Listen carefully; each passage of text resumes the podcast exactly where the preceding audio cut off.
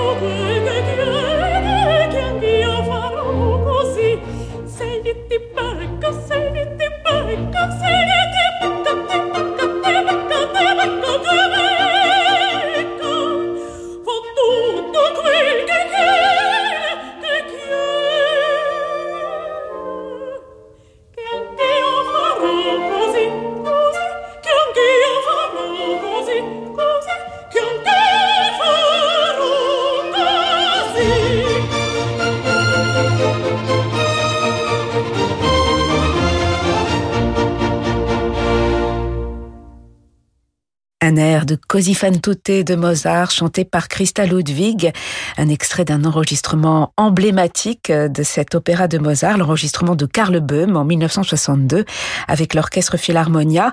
Karl Böhm qui fut, avec Karajan notamment, l'un des fidèles compagnons de Christa Ludwig. L'immense mezzo-soprano allemande avait entamé sa carrière en 1945 et rencontrait très tôt euh, Karl Böhm qui deviendra d'ailleurs en quelque sorte son mentor. Vienne, Salzbourg furent euh, ses premiers grands ports d'attache, puis Paris, la Scala, le Met, ou même Bayreuth, où cette merveilleuse wagnerienne se produisit à deux reprises.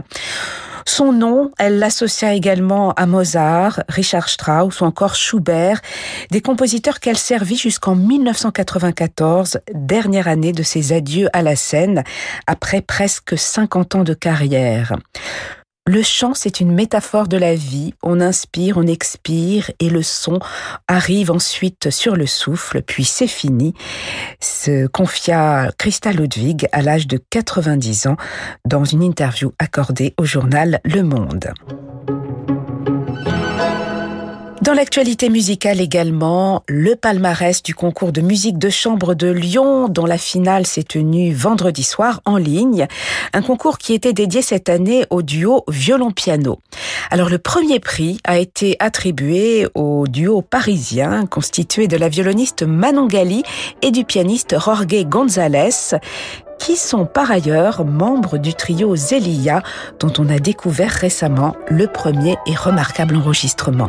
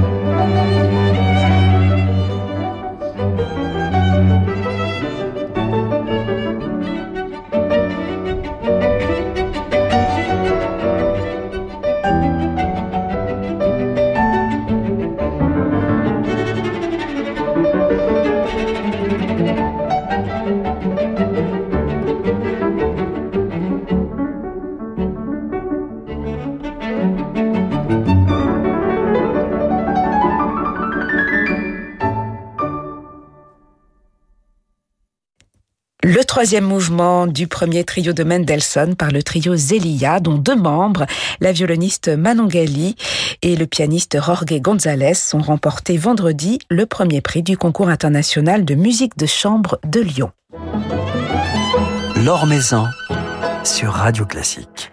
Sa brève mais miraculeuse intervention en Barberine dans Les Noces de Figaro, mise en scène par James Gray au Théâtre des Champs-Élysées, sa prestation éblouissante de la production si jubilatoire et colorée signée Michel Faux du postillon de Longjumeau à l'Opéra Comique ou encore, et nous allons l'évoquer ce soir, sa poupée aux faux airs d'Olympia des Contes d'Hoffmann dans une version onirique et en français de la flûte enchantée. La soprano Florie Valiquette illumine les scènes lyriques françaises et nous en chante également au disque avec plusieurs euh, publications qui sortent euh, ce printemps. Et elle nous fait le plaisir de passer un moment avec nous ce soir. Bonsoir Fleury Valiquette. Bonsoir Laure. Alors la France, c'est le pays où vous semblez chanter le plus en ce moment depuis quelques années, où, où votre carrière s'épanouit? Oui, c'est mon nouveau pays d'adoption. Alors, je me suis installée il y a quoi, il y a deux ans et demi maintenant. Donc voilà, j'ai déménagé à Paris et euh, j'ai eu la chance de faire euh, de nombreuses productions avec de nombreux orchestres. Donc voilà. Et dans de nombreux théâtres, vous avez chanté au théâtre des Champs-Élysées, à l'Opéra Comique, à Versailles, à Montpellier, à Toulouse, à Limoges, à Lille, j'en oublie. je sais pas là, oui, je pense que vous avez fait le tour. Alors chanter euh, à Versailles, par exemple, puisqu'on on découvre un DVD et un enregistrement de cette magnifique production de, la flûte enchantée que vous avez donnée en, janvier 2020 à Versailles, chantée sur la scène de l'Opéra Royal. Est-ce que c'était un rêve pour vous? Absolument, un rêve que j'ai réalisé en janvier dernier. C'était ma dernière production avant avant le confinement. Là, j'avais, on avait répété Cendrillon à Limoges, mais on n'a pas eu la chance de le présenter devant public.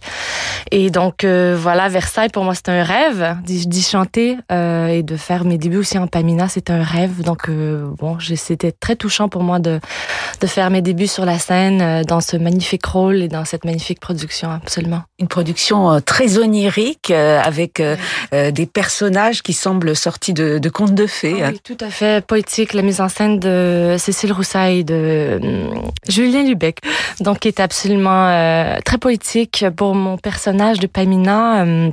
En fait, elle débute l'opéra un peu en, en, poupée un peu statique. Et euh, au fil dans une cage à, exactement euh, oui, oui, elle est sous l'emprise de de Zarastro et avec Monostatos, elle est dans la cage et tout. Et donc euh, et plus l'opéra avance et plus en fait Pamina devient femme et on on assiste à son cheminement. Et c'était vraiment une magnifique production que j'ai eu beaucoup de plaisir à, à prendre part.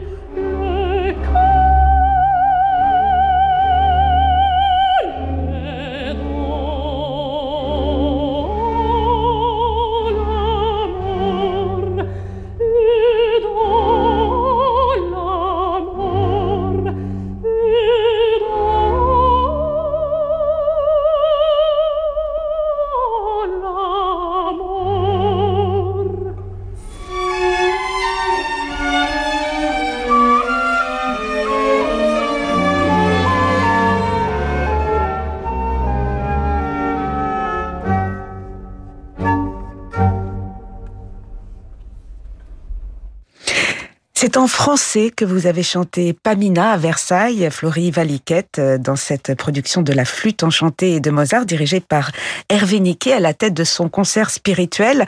Euh, une production qui fait l'objet d'un enregistrement CD et DVD. C'est vrai que c'est assez troublant, assez étonnant d'entendre ces célèbres airs de la flûte enchantée en français.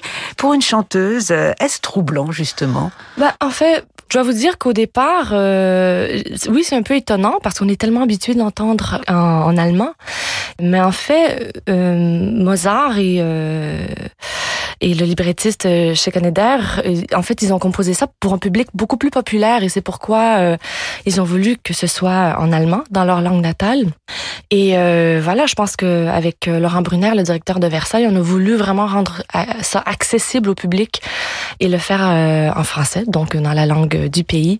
C'est chose aussi très très courante qui s'est fait à l'époque et même encore aujourd'hui, on traduit les œuvres dans le pays où on joue les œuvres. Donc moi, pour moi, je trouvais ça bien. C'est sûr que chanter en français, c'est euh, c'est ma langue natale. Je pense que ça s'explique pas vraiment, mais quand on chante dans notre langue natale, c'est plus facile de, de, partager les émotions. En tout cas, je parle pour ma part. Donc moi, j'ai beaucoup beaucoup de plaisir à, à, chanter en français et euh, finalement, le, le texte colle à la peau. Le fait de chanter à les instants si pleins de charme ouais. à la place de, de la version allemande, oui. ce n'est pas si troublant que cela finalement. Non, et, euh, et c'est drôle, j'ai dû chanter euh, Pamina hier pour un, un projet la, la, saison prochaine euh, pour une répétition et j'ai dû chanter en allemand et en fait c'est le texte en français qui me revenait à l'esprit donc. Alors cette production a été captée en janvier 2020 à l'Opéra Royal de Versailles. C'était Fleury Valiquette, votre dernière production lyrique avec costume, mise en scène, public. Tout à fait. Tout à fait, c'était ma dernière production. Depuis ce temps-là, en fait, j'ai rechanté à Versailles de nombreuses fois pour des enregistrements, mais euh, ma production mise en scène et tout, costume, euh, c'était la dernière, en, en, janvier dernier. Ben, janvier euh, 2020. 2020 ouais, plus, plus d'un an. Alors c'est vrai que vous avez euh, depuis, comme euh, beaucoup d'artistes, multiplié les enregistrements discographiques. Tout récemment, un opéra de Saint-Saëns avec Hervé Niquet. Vous revenez de Pologne également, où vous avez gravé un, un autre ouvrage peu connu et Glocus de Leclerc, oui, absolument. Et puis, il y a quelques mois, ce sont les Leçons de ténèbres de François Couperin que vous avez enregistré une magnifique euh, version avec euh, Stéphane Fugé et l'orchestre de l'Opéra Royal. Alors, on est très loin des personnages euh, déjantés et surmaquillés de, la flûte enchantée ou des, costumes de Christian Lacroix, comme pour le postillon de, de Longjumeau. On est dans le recueillement ici, dans, dans les purs. Vous en avez autant besoin, Floré Valiquette. Oh oui. A tellement été une belle expérience et c'était le premier enregistrement, euh, en fait le premier projet musical que j'avais depuis le premier confinement en mars. Et donc, euh, enfin, on était censé enregistrer le CD un peu plus tard euh, dans la saison. On était censé aussi le donner en concert. Et finalement, on a décidé d'enregistrer de, le, le disque en juin. Et on a eu la chance aussi de le, de le présenter devant un tout petit public de 50 personnes. Avec Stéphane, en fait, on est allé chercher, oui, une intériorité, mais il y avait c'était d'une grande, grande intensité. Il a mis beaucoup l'emphase sur, euh, bah, sur le texte et les émotions qui sont euh, presque proches de l'opéra, je dirais. Parce que c'est il y a la désolation, on parle de, du texte de l'Ancien Testament, des lamentations de Jérémie.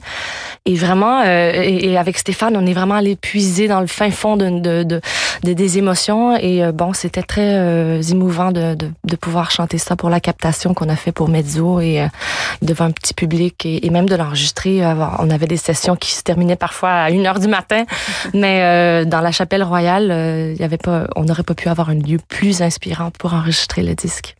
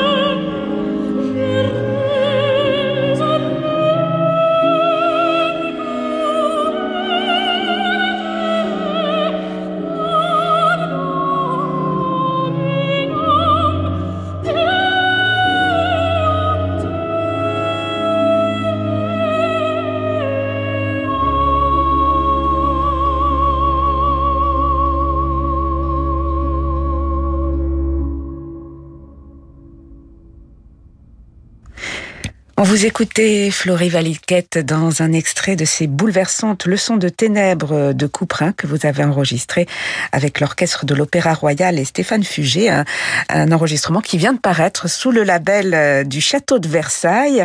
Alors vous avez euh, un très large répertoire qui va de la musique ancienne jusqu'à la création. Vous avez même commencé votre carrière dans la comédie musicale puisque mmh. votre premier rôle c'était dans La Mélodie du Bonheur sur une scène de votre Québec l'opéra, l'art lyrique. Est-ce que vous y songiez euh, déjà dans votre enfance, dans votre enfance à Granby, là où vous êtes né au, Québec? Euh, ben, Je chante depuis que je suis toute petite. J'ai commencé à prendre des cours de chant à 8 ans.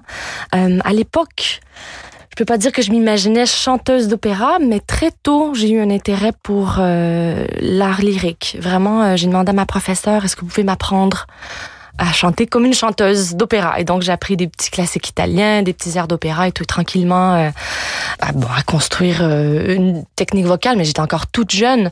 Et ça s'est concrétisé pour moi un peu plus euh, à l'école secondaire quand j'ai fait ma première comédie musicale. En secondaire 3, j'avais quoi, 14 ans, quelque chose comme ça. Et on a fait Les Misérables.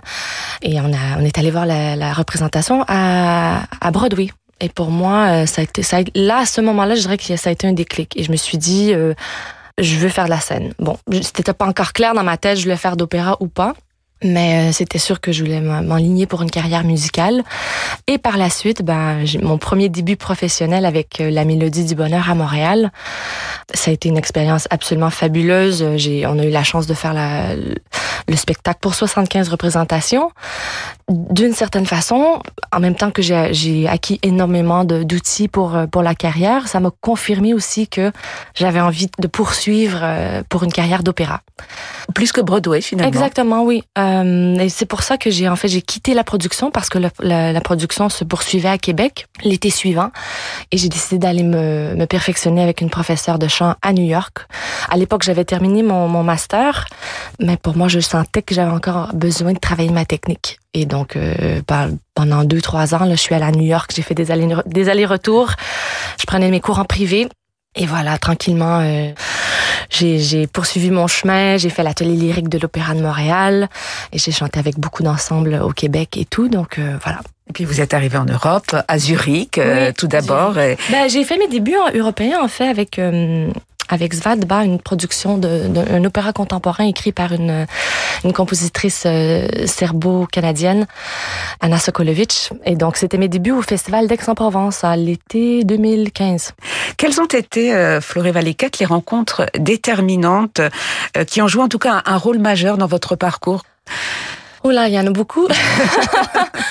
Bah, je dirais que des gens très très importants pour moi, ben, c'est ma professeure de chant, Marlène Amalas, et euh, mon coach Martin Dubé, qui est toujours euh, au Québec, qui me manque beaucoup.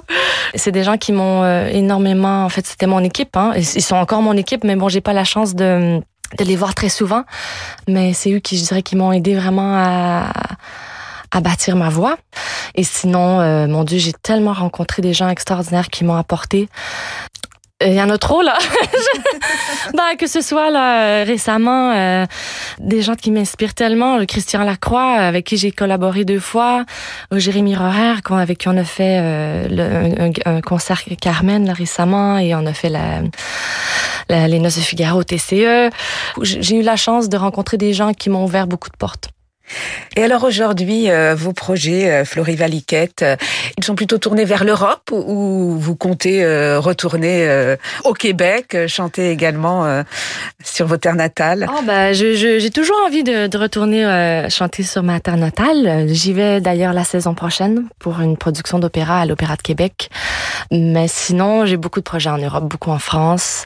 Avec des rôles importants à, venir Oui, absolument. Oui, bon, je sais pas si je peux en révéler trop pour la saison prochaine. Je pense que les, les, les annonces ne sont pas toutes. Euh, juste quelques personnages sans préciser la, la, ville et le pays. Bah, il y aura beaucoup de Mozart quand même dans les prochaines saisons.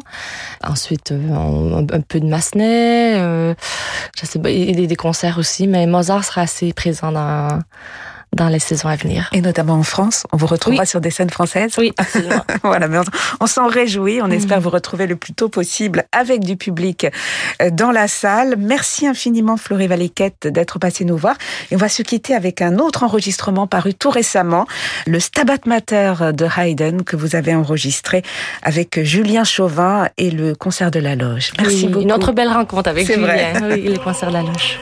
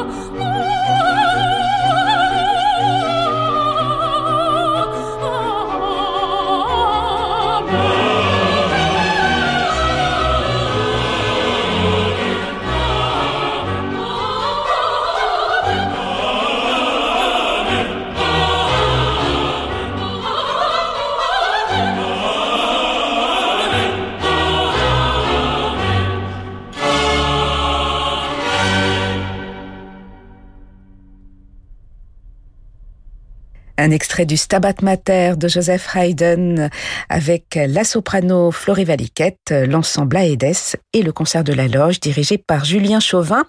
Florie Valiquette que l'on pourrait retrouver sur scène en cas de réouverture des salles le 26 mai à la Chapelle Royale de Versailles dans un programme Handel avec l'ensemble Marguerite Louise de Gaëtan Jarry ou encore le 18 juin au Théâtre des Champs-Élysées dans le Requiem de Mozart avec le concert de la loge et Julien Chauvin.